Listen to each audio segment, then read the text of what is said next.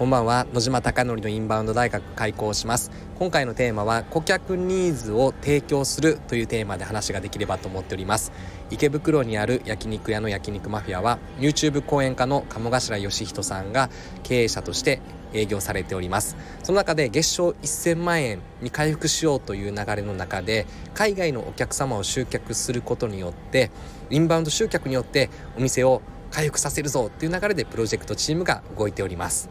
その中で SNS の取り組みインフルエンサーマーケティングなどありとあらゆる取り組みを行っていてこのスタンド FM では実際にうまくいったこと失敗したことさまざまなことを、えー、思うがままに伝えていきたいなと思っております。で昨日はですね立教大のたぬきさんがですね Twitch のすごい方を連れてきてくれまして Twitch をやるとですね常時5,000人ぐらいが視聴するめちゃくちゃすごい方が焼肉マフィアに来店してくれました。でレイドというのがありまして Twitch というものはライブの実況を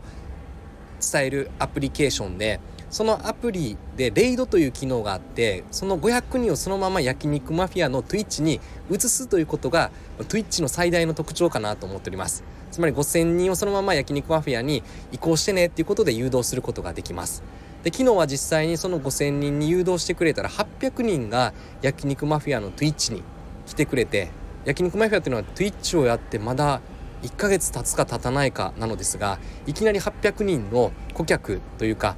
焼肉マフィアをご覧いただける方々が焼肉マフィアのアカウントに来てくれたって話です。まあ、これ通常のですね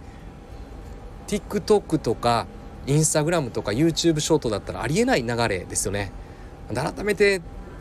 Twitch すごいっていうのとたぬきさんありがたいっていう思いが非常にありました。で昨日はあさみさんがですねその後800人レイドされた後一生懸命コミュニケーションを頑張ってですね最終的に200人も最後までご覧いただいたそうです。800人移されてですね嫌だっていうことで基本的にはすぐ切る方も多いはずなのですがしっかりですね最後まで楽しんでくれたというのを話を聞きました。でそこでですね昨日、えっと、この話の Twitch の話とは別で Twitch を常時5000人見てくれてる方が焼肉マフィアってこんなニーズあるぞって話をしてくれました。